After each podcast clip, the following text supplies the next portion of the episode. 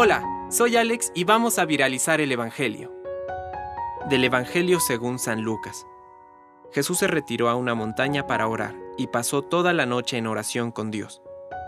Cuando se hizo de día, llamó a sus discípulos y eligió a doce de ellos, a los que dio el nombre de apóstoles.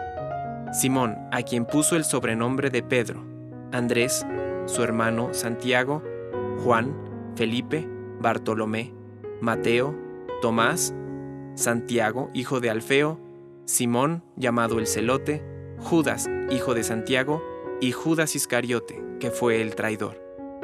Al bajar con ellos se detuvo en una llanura. Estaban allí muchos de sus discípulos y una gran muchedumbre que había llegado de toda la Judea, de Jerusalén y de toda la región costera de Tiro y Sidón, para escucharlo y hacerse curar de sus enfermedades. Los que estaban atormentados por espíritus impuros quedaron curados, y toda la gente quería tocarlo, porque salía de él una fuerza que sanaba a todos. Palabra de Dios. Compártelo, viralicemos juntos el Evangelio. Permite que el Espíritu Santo encienda tu corazón.